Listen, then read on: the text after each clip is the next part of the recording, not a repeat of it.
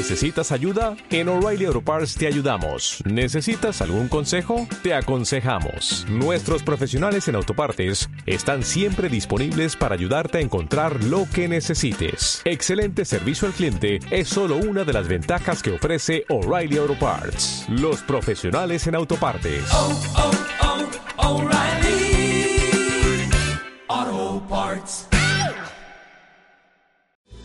Bienvenido al podcast de Living Room. Esperamos que disfrutes este mensaje y que sea de gran ayuda para tu vida. Mantente conectado y suscríbete a nuestro canal. ¿Cómo están?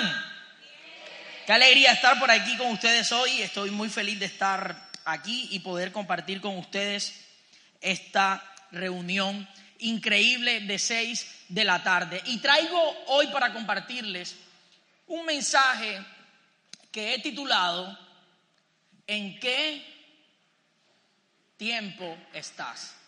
¿En qué tiempo estás? Quiero comenzar contándoles una historia. Hace un tiempo leí un artículo leyendo en un blog eh, sobre tecnología.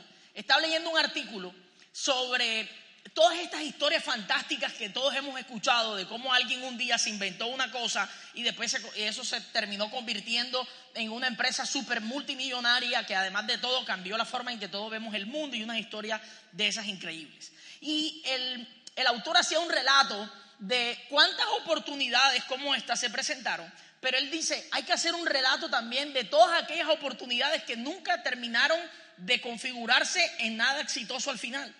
Y empieza a hacer un recorrido de cosas que empezaron a pasar. Y él dice, por ejemplo, que hubo una empresa que tuvo la posibilidad de comprar a Apple en los 70 y si no sabemos qué hubiera pasado si esa empresa compraba a Apple.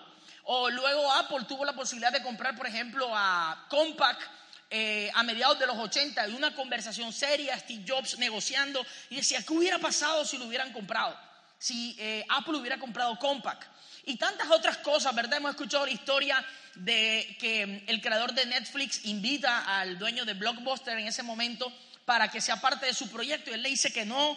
Y como estas hay muchas historias, pero hay una de la que él hace eh, énfasis y que me parece bien chévere porque algunos de nosotros eh, tuvimos un contacto directo con eso. Eh, a mediados de los 80, una empresa llamada DEC, que producía microcomputadoras y las vendía, se dedicaba a eso, eh, desarrolló un procesador que era el más poderoso conocido hasta el momento. Era una gran invención. Y ellos, que su tarea era hacer computadores para venderlo, empezaron a tratar de poder comercializar, meter este procesador en sus computadoras para venderlo.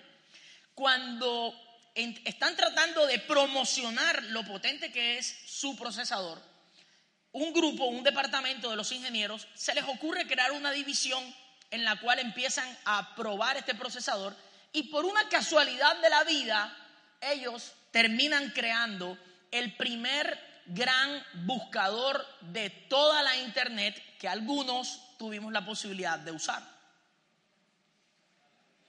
¿Cuántos usaron Altavista? Ok. okay. Hay unos que les da pena confesar que usaron Altavista. Yo soy de Google hacia acá. Y ellos hicieron, mira, por una casualidad terminaron creando, tenían en sus manos una cosa que podía convertirse en la gran revolución de la Internet. A mediados de los 90 ellos tenían este producto y no sabían qué hacer con él. Recuerda que ellos vendían computadoras, ¿verdad? Y lo que hicieron fue utilizar esta gran invención que todo el mundo decía, esto es espectacular, era, era el primer motor de búsqueda que funcionaba como un buscador real en Internet. Y, todo el mundo tenía una gran expectativa y ellos también, pero no sabían qué hacer con eso.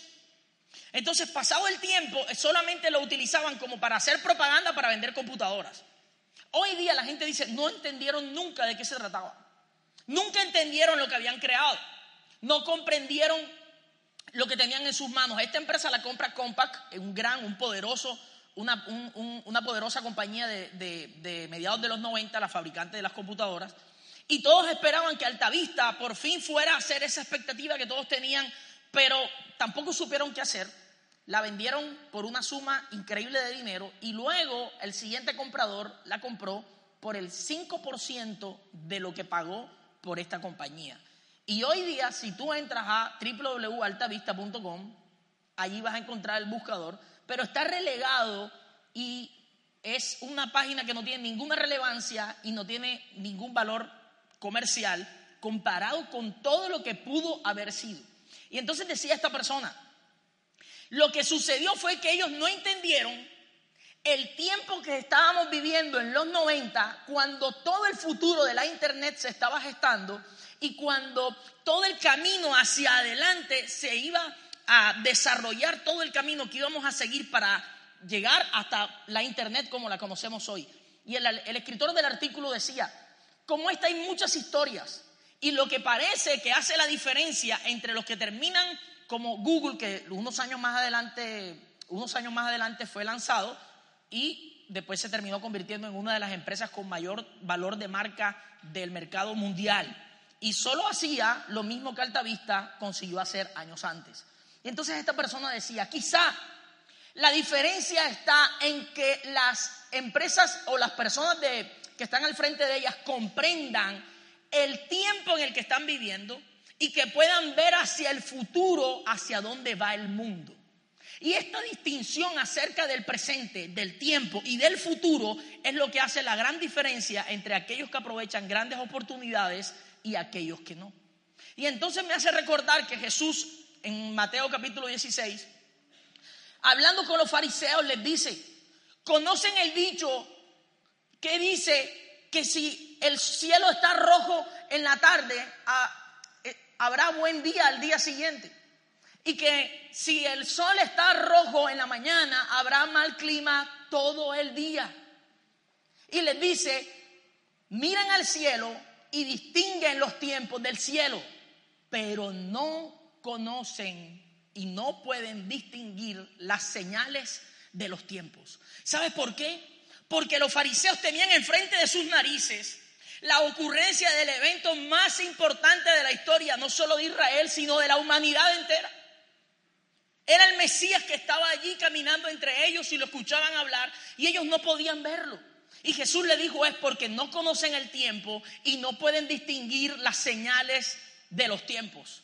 Por esa razón hoy te voy a enseñar dos principios para que puedas comprender y distinguir las señales de los tiempos, del tiempo de Dios, para que tú puedas aprovechar la oportunidad y vivir lo que Dios está planeando hacer hoy, aquí y ahora, en ti y a través de ti. ¿Están aquí conmigo? Vamos al primero. El primero de estos principios es que ya Dios fue al futuro. Ya Dios viajó al futuro. Ya Dios estuvo en el futuro y volvió. Y esto significa, esto habla de la característica atémpore de Dios, de su atributo divino de ser eterno, de haber estado en el pasado, de estar en el presente y de haber ido al futuro y haber vuelto. Así que hay un relato interesante en el libro de Éxodo que vamos a leer en el capítulo 3. Ahí hay toda una historia de una conversación que Dios tiene con Moisés. A esta historia, a este momento de la historia, Moisés es un tipo que es, vive con su esposa, sus hijos, su suegro, es el administrador de una, una próspera empresa de ganadería de su suegro, se encarga de todo, es el, es el jefe de la familia, goza del, del amor de su suegro, de su familia, es un hombre feliz. Y un día haciendo su trabajo, como todos los días, ve una zarza ardiente, ustedes han escuchado la historia, que le habla y se acerca y, es, y tienen una de las más increíbles conversaciones que alguien haya tenido con Dios que la Biblia registre. A mí me encantan las conversaciones de Moisés con Dios. Tienes que leerlas para que aprendas de ellas. Moisés tenía conversaciones inteligentes con Dios y hoy vas a aprender cosas de eso. Ahí en el capítulo 2, en, el, del, en el versículos 9, eh, colócalo por favor del 1 al 3, primero dice que estaba apacentando las ovejas de Jetro, su suegro, sacerdote de Madián, llevó las ovejas a través del desierto. ¿A través de dónde las llevó? Tienes que ir recordando esas cosas, a través del desierto. Y llegó hasta Oreb, monte de Dios, y ahí se le apareció el ángel de Jehová en medio de una llama de fuego en una zarza. Y él miró y vio que la zarza ardía en fuego y la zarza no se consumía. Entonces Moisés dijo, iré yo y veré esta grande visión que causa que la zarza no se queme. Sigamos más adelante. Eh, todo el capítulo, pero solo vamos a leer unos versículos en el 9 y el 10 dice, Dios le dijo a Moisés, el clamor de los hijos de Israel ha venido delante de mí. Escucha esto y, y recuérdalo. Y también he visto la opresión con que los egipcios los oprimen. Ven por tanto ahora, te enviaré a Faraón para que saquen de Egipto a mi pueblo, los hijos de Israel. Y para terminar, en el 16 y 17, ve y reúna a los ancianos de Israel y dile, Jehová, el Dios de vuestros padres, el Dios de Abraham, de Isaac y de Jacob, me apareció diciendo, en verdad os he visitado y, os he, visto, lo que os hacen en Egipto. En esta conversación Dios viene y habla con Moisés. Se nos ha enseñado, esta es una conversación, esta conversación es famosa porque Moisés se niega a cumplir la encomienda que Dios le está haciendo. Y es famosa por una razón, que es cierta, pero hoy te voy a enseñar algo que seguramente no habías escuchado antes, de por qué Moisés toma esta actitud de negarse, porque toda esta conversación, cuando lees todo el capítulo, Moisés todo el tiempo se está negando a esta encomienda. Es decir, Dios lo está diciendo, hey, voy a hacer realidad el sueño de tus padres del que te contaron desde generaciones por generaciones. Es decir, Dios le estaba diciendo, voy a hacer en ti lo que quieres, voy a cumplir tus sueños, este es tu tiempo, es tu momento. Voy a sacarte, vas a ser el empresario que siempre has soñado, vas a ser la persona exitosa que siempre quisiste, vas a tener la familia que siempre has querido. Siempre has deseado eh, crecer espiritualmente y servir a Dios y Dios te está diciendo en ese momento como a Moisés, este es tu tiempo, es el momento en el que lo vas a hacer. Y Moisés en vez de emocionarse como tú y yo a veces, lo que hace es que empieza a sacar excusas y a discutir con Dios. Pero ¿cuál es la razón? Hay una razón que vas a aprender hoy. Y es que para poder comprender eso hay que recordar algo que pasó en la, en la etapa de la juventud de Moisés.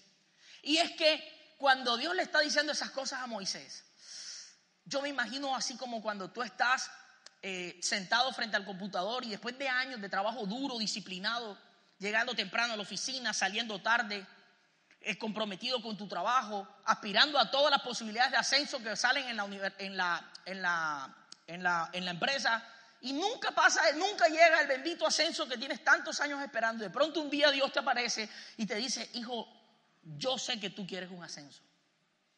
Y tú volteas a Dios y le dices, ¿verdad? Mm, interesante. Y además sé que lo quieres porque quieres brindarle algo bueno a tu familia. Y tú le dices como, ¿verdad? Cuéntame más para ver. ¿Has tenido una diferencia de tiempo con Dios? ¿Alguna vez sientes que a Dios se le ocurrió decirte que te va a dar algo y tú dices, ahora me vas a decir? O sea, ¿estamos hablando en serio? Sí, mira, quiero que tengas la familia que sueñas, quiero hacer de ti la persona que siempre has querido, aquellas promesas que te di a través de, mi palabra, quiero hacer la realidad en tu vida. Y tú empiezas a decir, pero, pero ¿no te parece que esta conversación ya la tuvimos antes? Cuando allí en ese momento habían pasado 40 años desde cuando Moisés salió de Egipto. Moisés fue un hebreo que se crió eh, en, el, en el palacio del faraón, realmente él se cría con los hebreos, pero es adoptado por la hija del faraón, es decir, Moisés, para los que no conocen la historia, fue adoptado como un nieto del rey del faraón. Moisés en ese momento tenía acceso a todo el poder del, imperio egipcio, tuvo acceso a la mejor educación, a dinero, a poder, a relaciones, tenía la mejor educación del mundo. Moisés tenía, tenía toda una rutina como alguien, como tenía una rutina de un príncipe. Así que en las mañanas seguramente eh, se levantaba temprano, hacía su cardio en ayuna, desayunaba, luego entrenamiento de pesas, trabajo de fuerza después del cardio en ayunas. Luego seguramente iba y estudiaba, debía estudiar estudiando, no sé, una mezcla entre eh, ciencias políticas y ingeniería civil, que es lo que estudiaban la realeza egipcia. Eh, y Moisés, de hecho, la historia, hay personas de la historia que dicen que posiblemente Moisés participó en la construcción de algunas de las grandes edificaciones que hoy asignamos a, la cultura egipcia. Y después de eso, seguramente en la tarde, después de haber entrenado, Moisés, imagino que entrenaba MMA, eh, jiu-jitsu brasilero, una cosa así. ¿En serio? Porque en el capítulo 12, en el versículo 11, 40 años atrás de este episodio del que estamos hablando, la Biblia dice que Dios le dijo a Moisés que Moisés, después de haber sido adoptado por la, eh, por la nieta, de, por la hija del faraón, un día se levanta y dice, y ve que un egipcio está maltratando a un israelita. Y mira lo que dice. Salió a sus hermanos y los vio en sus duras tareas. ¿Recuerdas que te dije que tenías que recordar de aquel pasaje? ¿Qué es lo que Dios le dice a Moisés cuando se le aparece? Ay, Moisés, es que he visto la opresión de Egipto. Entonces por eso es que Moisés le dice, verdad, yo la vi hace 40 años. Y la gente de mi pueblo decía que yo iba a ser el Salvador. ¿Y sabes qué hice yo? Como había estudiado, había preparado, tenía todo lo que... Dios le dijo a Moisés, seguramente pensó, es que yo era más joven, estaba lleno de fuerza, entrenaba, estaba fuerte, tenía influencia, tenía poder, tenía relaciones, tenía liderazgo, tenía todo en aquella época para hacerlo. No me digas ahora que tú quieres hacer algo que yo vengo intentando hacer por años y no funciona. ¿Acaso no te diste cuenta? Me tiré sobre el egipcio y lo maté. Pero tú no sé dónde estabas metido. Quizás tú y yo hemos tenido esa conversación con Dios. Has estado allí en esa conversación y has tenido una diferencia de cronograma con Dios. Y Dios aparece a ofrecerte algo. O simplemente tú dices, pero ¿y dónde estaba Dios cuando algo que dijo que me había prometido, yo fui a buscarlo? Dios te ha dicho que quiere lo mejor para ti. Y entonces tú vas y empiezas un negocio y emprendes y te levantas temprano y trabajas con entusiasmo, con ánimo, con deseos, pero de pronto el negocio no funciona. Y entonces te preguntas, ¿dónde está Dios?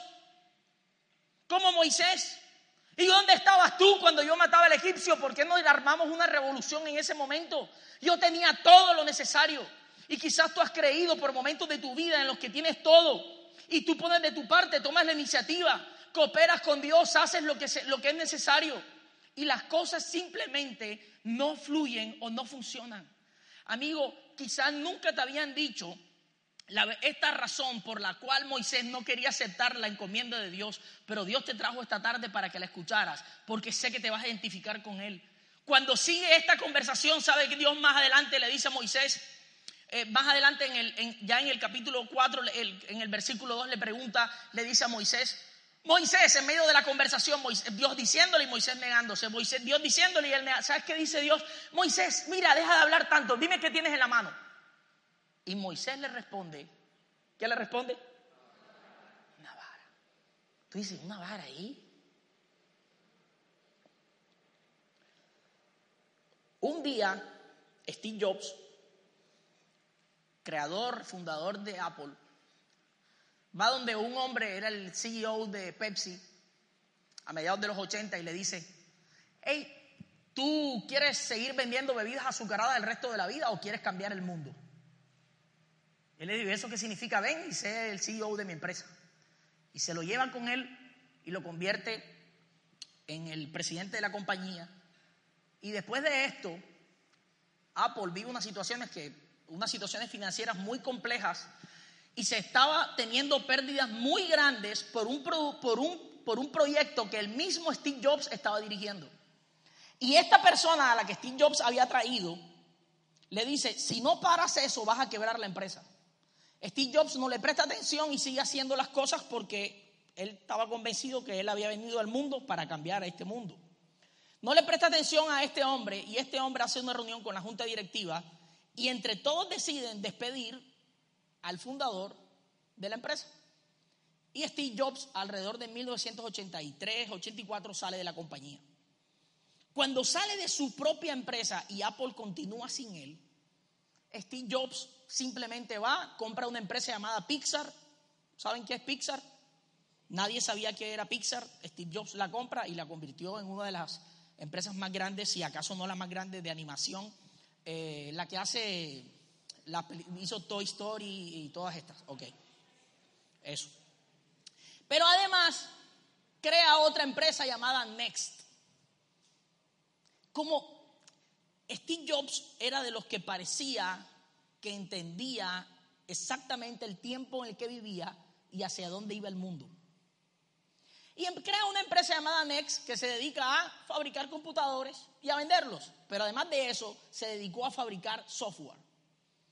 Y él, entiéndase él, un equipo de ingenieros que contrató, desarrollaron un software llamado Next Step, que era el sistema operativo que utilizaban las computadoras que ellos vendían.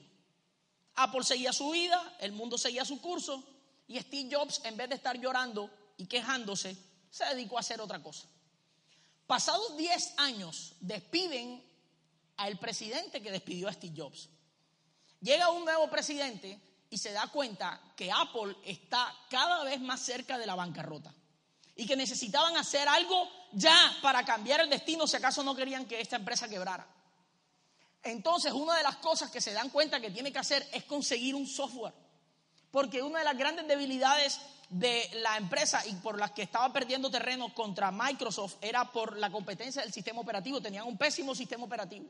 Y empiezan a buscar opciones. Tenía cuatro opciones. Una de ellas era usar el sistema operativo de Microsoft. Algunos se imaginan si el mundo, si hubiera Apple hubiera decidido usar Windows. ok.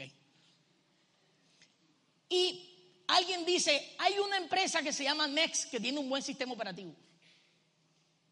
¿Y de quién es esa empresa? De alguien llamado Steve Jobs. Durante los años en los que fue expulsado de su compañía, creó el software que iba a salvar la vida de Apple 10 años después. 10 años después, Steve Jobs vuelve a Apple con su propia vara en la mano. Y con ese next step, salvaron a Apple, llegó Steve Jobs nuevamente a la compañía la compañía repuntó y se convirtió ahora en la nueva empresa con el mayor valor de marca del mercado mundial. ¿Y sabes cuál es la y el resultado de aquel software que Steve Jobs hizo durante aquellos años con los que con el que volvió a Apple es lo que tú tienes en tu iPhone que actualizas cada cierto tiempo. Es el iOS que tienes en tus dispositivos. Terminó haciéndolo. Escúchame esto. Lo que le tocó hacer a Steve Jobs mientras había sido desechado de su sueño y había sido expulsado de algo que había creado y de un sueño con el que estaba convencido que iba a cambiar el mundo. Se dedicó a trabajar en eso. Y pasaron 10 años y él trabajaba en eso. Y cuando vuelve a la junta directiva se presenta con algo que se parece a la vara con la que Moisés se presentó cuando Dios vuelve a tener aquella conversación con él. Y entonces la vara de Moisés, ¿sabes qué significaba? La nueva vida de Moisés. Moisés creía que sus mejores días habían sido hacía 40 años, pero Dios tenía otro plan. La vara con la que Moisés se presenta, Dios le dice, deja de hablar y deja de quejarte, dime qué tienes en la mano. Tengo una vara y qué? Esa vara significa lo que has hecho estos días. ¿Por dónde paseaban las ovejas que Moisés pastoreaba? por el desierto. Israel tenía que pasar por el desierto. Moisés, Dios necesitaba un hombre maduro, un padre de familia, un hombre que entendiera la familia, un hombre que ya tuviera experiencia administrando, teniendo empleados, trabajadores, pleitos entre ellos, tomando decisiones, porque lo que Dios quería hacer a través de Moisés demandaba ciertas cosas que Moisés no podía ver a corto plazo. Así que si tú eres de los que crees que hay un momento en el que Dios olvidó de ti, de tus planes, de tus sueños, de tus anhelos, de tus deseos, de lo que estás esperando, del empeño con el que has trabajado, del esfuerzo que has puesto, yo vine esta noche para decirte que todo eso Dios lo está recopilando, lo está guardando y no pronto, no mañana, hoy Dios te pregunta, ¿qué es eso que tienes en tu mano que representa todo lo que has trabajado estos años? Y Dios lo va a usar para llevar a cabo el propósito para que Él te ha llamado.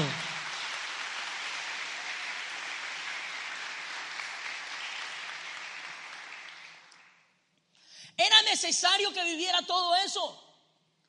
Y escúchame, muchas veces se ha utilizado mal este, este, este, este mensaje y decir que el desierto que vivió Moisés significa que Dios lo puso a sufrir 40 años para convertirlo en un mejor tipo. Moisés no estaba sufriendo nada, tenía esposa, hijos y era el gerente de una empresa próspera. Era el gerente de una empresa de ganadería y eso era lo que Israel se iba a dedicar. Dios no está jugando a los dados con nosotros, Él ya fue al futuro y volvió. Dios sí estaba allí cuando Moisés mató al egipcio. Dios ha estado allí cuando hiciste tus intentos. Cuando tomaste decisiones, fuiste al campamento, te inscribiste en un living group, empezaste a tomar decisiones. Pero Dios también estuvo allí cuando sientes que, tú, que, los, los, hábitos autodestructivos con los que venía volvieron, en los que te vuelves a sentir débil, en los que vuelves a sentir que te alejas de Dios. Dios estuvo también en ese momento cuando hiciste tus intentos, cuando, cuando fracasaron, cuando pudiste conseguir cosas. Dios ha estado en todos los tiempos porque ya Dios fue al futuro y volvió. Con razón dice la Biblia que todas que Dios hace que todas las cosas cooperen para el bien de aquellos que lo amamos. Aquellos a quienes han sido llamados según su propósito. Dios tiene todo bajo control, no hay nada que escape a su voluntad y a su propósito. Dios puede usar todas aquellas situaciones de la vida porque Dios conoce el tiempo y se mueve a través de él. Hace unos años, cuando, hace unos años, eso, fue exactamente en el 2014, eh, me, me reuní con Carlos, fuimos a tomar un café, nos sentamos en Juan Valdés y yo venía, de, hay una, yo venía de una época en la que había dejado de predicar varios años. Y luego de eso comenzamos a hacer living room. Y yo hice un intento por volver a predicar. Yo en esa época había decidido seriamente nunca más volver a predicar en la vida. Y después de eso, cuando empezamos a hacer living room, yo hago un intento por volver a predicar. Y después de algún par de años, me encuentro ahí sentado con Carlos tomándonos un café convencido que el intento no había funcionado. Y él se siente y me dice, amigo, necesito que vuelvas a predicar. Y yo le dije, amigo, ya lo intenté, no salió bien. Mejor dejemos así y sigamos. Me dijo, no, no, no, necesito que vuelvas a predicar. Dije, amigo, es que han pasado cosas. Hubo cosas que hice bien y otras que no hice bien. Hay cosas, decisiones que tomé que fueron acertadas y otras que no. Yo estoy dispuesto a vivir con eso haber predicado para mí ha sido de las cosas que recuerdo con mayor alegría en la vida y voy a agradecer a Dios toda la vida y cuando llegue al cielo también. Pero no es necesario. Y entonces él me dijo, ¿tú crees que Dios te llamó? Y le dije, sí, estoy seguro. Entonces Dios te va a usar. Es más, me dijo, vas a volver a predicar. Y vas a predicar de esas decisiones que tomaste, de las buenas y de las malas. Vas a contar en lo que acertaste y en lo que no. Y eso va a bendecir a la gente.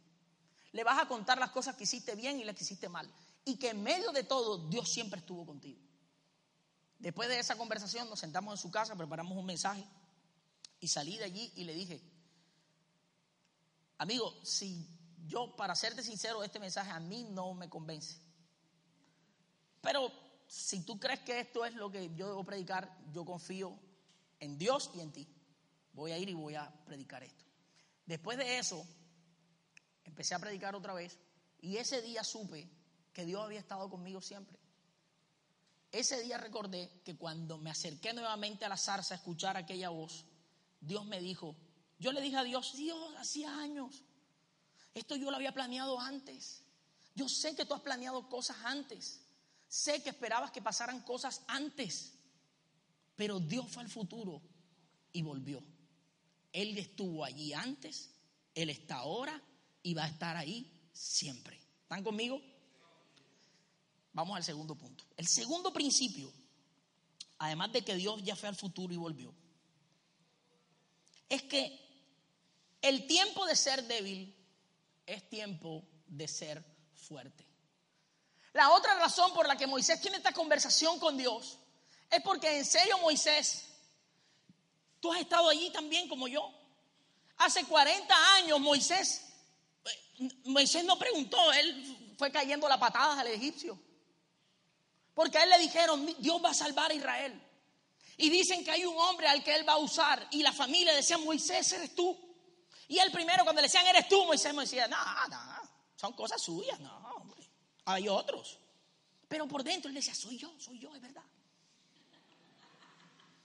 Y, le decía, Moisés, Dios te va a usar a ti. Moisés decía, no, tómenla, tómenla con calma, tranquilos, vamos a ver qué pasa. Pero cuando él se levantaba y se miraba al espejo en la mañana decía, tengo pinta de libertador, si soy yo. Mira estos músculos, soy yo. Igual que tú, Moisés empezó. Hace 40 años, él tomó la propia iniciativa. Y hoy, 40 años después, cuando Dios le dice, ven, vamos a hacerlo juntos, Moisés dice que no. Yo sé que tú, yo sé que a todos nos ha pasado. Hay cosas que sueñas, canelas y que deseas. Y ahora que Dios te las quiere dar, dice, no.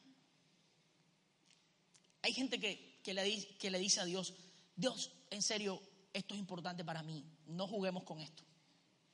Si ya no fue, no fue, pero no sigamos hablando del tema. Si ya no pasó, no pasó, pero dejemos así. Y Moisés le decía, no, Dios, no puedo ser yo. Yo no soy bueno, no soy capaz. No tengo las habilidades. Alguien que hace 40 años estaba dispuesto a hacerlo solo, hoy se niega con la compañía de Dios. No sé qué sea lo que Dios te esté diciendo hoy, que haya puesto en tu corazón. ¿Qué deseo, qué sueño, qué anhelo Él ha puesto en tu corazón? ¿Qué palabras has escuchado aquí? ¿Has creído? Que ahorita cuando Lucas hablaba de lo que Dios es capaz de hacer cuando el cielo invade la tierra, quizás hubo cosas en tu corazón. Y dijiste, yo ahora sí creo que, yo creo que Dios puede restaurar mi familia, mi vida, mi futuro, mi esperanza sacarte de la quiebra, restaurar tu relación con tus padres. Padres que llevan años tratando de reconciliarse con sus hijos, pero sus hijos no perdonan los errores que ellos cometieron en el pasado. Y quizás tú te ilusionas con estas palabras y dices, Dios puede hacerlo. Pero de repente, después que has estado luchando, te encuentras un día en el que ya no puedes más. Estás agotado, peleas con Dios y dices, ¿sabes qué, Dios? Ya dejemos así mejor. Olvidemos eso, sigamos, yo tengo una vida normal, tengo una vida tranquila, no nos enredemos. Pero Dios no te hizo para eso. Dios no te trajo al mundo para eso. Aquellas cosas que Dios pone en nuestro corazón se siembran en ella. Parece que Dios las escribiera con fuego dentro de nosotros. Pasa el tiempo y no podemos olvidarlas. Soñamos con ellas, las escuchamos, las anhelamos, las deseamos, porque vienen de Dios. Y nosotros cada día venimos aquí, ¿sabes por qué nos reunimos? Para recordarnos estas palabras, para recordarnos que como para recordarnos que Dios tiene planes de bien y no de mal para nosotros, para recordarnos que Dios es bueno, que pasa por encima de nuestros errores y de nuestras debilidades, para recordarnos que todos estamos en este mismo camino, viviendo, luchando, trabajando, sorteando situaciones a diario. Los que predicamos, servimos y cantamos, enfrentamos las mismas luchas, los mismos temores, las mismas dudas que absolutamente todos. Y nos reunimos aquí para gritar esta palabra con todo nuestro corazón, convencidos que ella tiene el poder sobrenatural para llenarnos de una fuerza increíble. Y vamos a predicar estas palabras y te las vamos a repetir domingo tras domingo, reunión, tras reunión, living group tras living group, porque quizá algún día, cuando estas palabras se hayan metido dentro de tu corazón, alguno de nosotros necesita escucharlas y las escuchemos de parte tuya. Hace poco alguien, una amiga con la que, una amiga que hice aquí en Living Room, y con la que siempre hablábamos de algunas cosas de su vida, un día me preguntó y estábamos hablando y al final me dijo, ay bueno, yo no sé por qué te digo estas cosas, porque tú eso debes saberlo más que yo. Quizá porque me estaba repitiendo cosas que yo repitiéndole yo a ella tres, cuatro años. Y le dije, no, esta vez, yo, esta vez el que necesitaba oírlas era yo. Y Dios me las dijo a través de ti. Y le dije, gracias. Moisés estaba seguro que no podía. Y la Biblia dice que el apóstol Pablo, en Primera de Corintios, colócalo por favor, en el capítulo 12, desde el versículo 9, tienes que recordar esto. Moisés en la disputa con Dios hace que Dios se enoje. Porque empieza a sacar excusas y excusas y dice, Dios, tú te equivocaste. Piensa bien, en serio, mírame bien, soy yo. Tú me conoces. No puedo ser yo. ¿Qué tal si mejor yo no puedo hablar? Hablo mal, soy torpe de lengua, o sea, soy gago, más o menos es lo que le quería decir. No hablo bien, no me iba bien en las exposiciones en, la, en la, universidad. Eh, ¿Cómo quieres que yo sea el líder de Israel? Y tú y yo nos encontramos frente a esa situación. Hay un momento en el que nos sentimos abrumados y producto de nuestros intentos que no funcionaron, bajamos nuestras expectativas y dejamos de creer, de vernos como Dios nos ve y empezamos a vernos como los demás nos ven o como nosotros mismos nos vemos. Y después de haber estado decididos a, enfrentar al mundo para conseguir lo que anhelábamos, nos encontramos temerosos, hablando con Dios y diciéndole que Él no es capaz de hacerlo a través de nosotros. Y Dios le dije, Moisés, deja de hablar y deja de quejarte. ¿Cómo que tú no sabes hablar? No sabes con quién estás hablando. Yo hice al mudo, al que habla, al tartamudo, al ciego, hice la lengua, yo hice todo. Cuando tú hablas con Dios y le dices que, no es capaz, que pierdes tu sueño, que pierdes tu fe, que pierdes la capacidad, esa lo que yo llamo la fe infantil. Una fe, la, fe infantil, esa fe simple. Esa fue simple que Pito cuando, cuando estamos en el centro comercial le digo, eh, y Pito me dice, papá, cómprame este. Le digo, no, hijo, no lo vamos a comprar. ¿Por qué, papá? No tienes plata. Podemos orar a Papito Dios para que te la dé.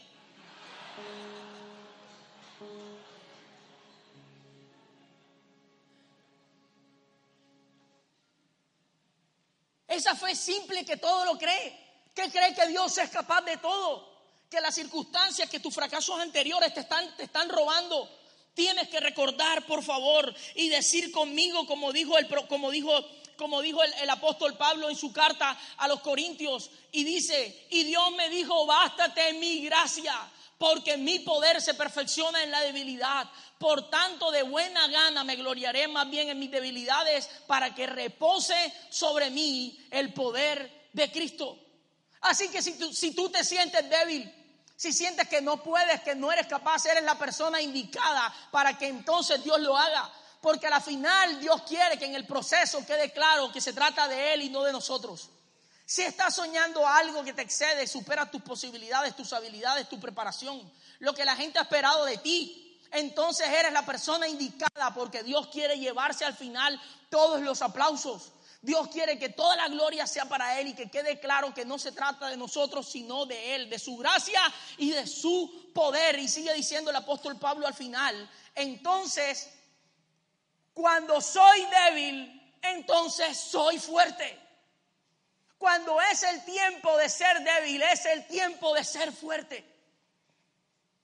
Un día estaba estaba con Pito en casa y estábamos mudando cosas del cuarto de él. Y entonces empezamos a sacar cosas, sacamos muchas cosas.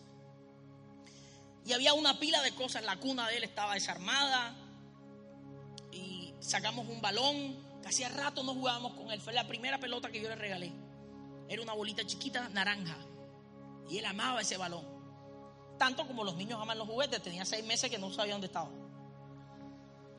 Cuando la ve, dice, se veía detrás de la pila de juguetes, allá en el fondo la bola. Papá, el balón que tú me regalaste. Papá, quiero que juguemos con ese balón. Hijo, yo agradezco que tú ames lo que yo te regalo, pero estoy cansado. ¿Jugamos más ahorita? No, papá, vamos a jugar. Hijo, jugamos, jugamos papel, tijera, piedra. No, papá, no. Bueno, hijo, está bien. Ve y busca el balón. Y él va. Tenía como tres años.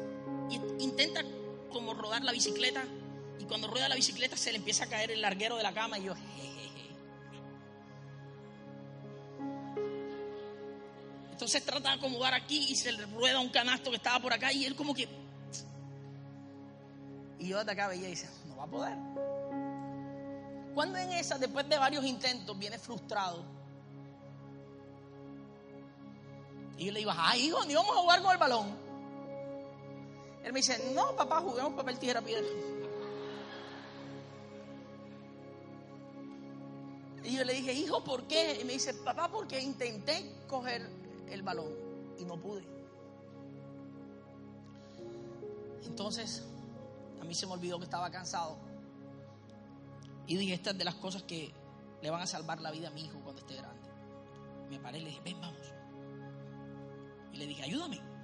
Y empecé a mover una cosa tras otra, una tras otra. Pero empuja fuerte y él hacía. Todos los niños deliran que son fuertes, que muestran los músculos, y él delira con eso. Y cogimos el balón y dije, vamos a jugar.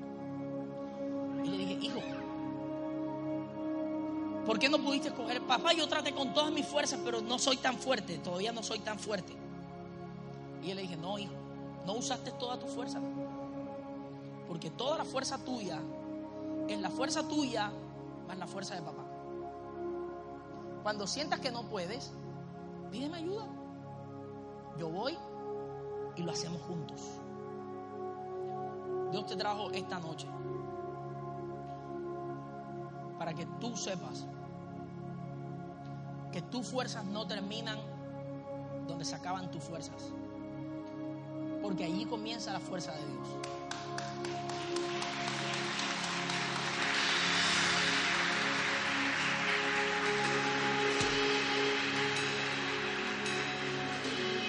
Es justo cuando ya tú no puedes más. Es justo cuando ya no alcanzas. Es justo cuando ya sientes que, que no vas a poder. Justo allí que Pablo dice, diga el débil, fuerte soy. Dios, ya no puedo más. Ya estoy cansado de intentarlo. Toco una puerta y se cierra, toco otra y se cierra. Pasa el tiempo y algo no funciona. Yo intento hacer las cosas bien. Pero alguien decide algo y todo fracasa. Intenté hacer algo y me pagaron mal por bien. He intentado, yo me esfuerzo, he sido disciplinado, he tratado de hacer las cosas bien. O me he equivocado, he cometido errores, ya no puedo más. Entonces aparece la fortaleza de Dios. Entonces aparece la gracia infinita suya. Para eso venimos aquí. Y nosotros vamos, no vamos a dejar que te des por vencido. Cada vez que sientas que no puedes más, vamos a confesar estas palabras. Y las vamos a decir con todas las fuerzas de nuestro corazón. Y vamos a repetir que Dios es bueno una y otra vez. Que Él es bueno, que Él es bueno. Que su misericordia dura para siempre. Que Él es fiel. Que Él nos ama. Que Él está de nuestro lado. Levanta tus manos esta noche. Dios va a derramar su poder para llenarte de fuerzas nuevas.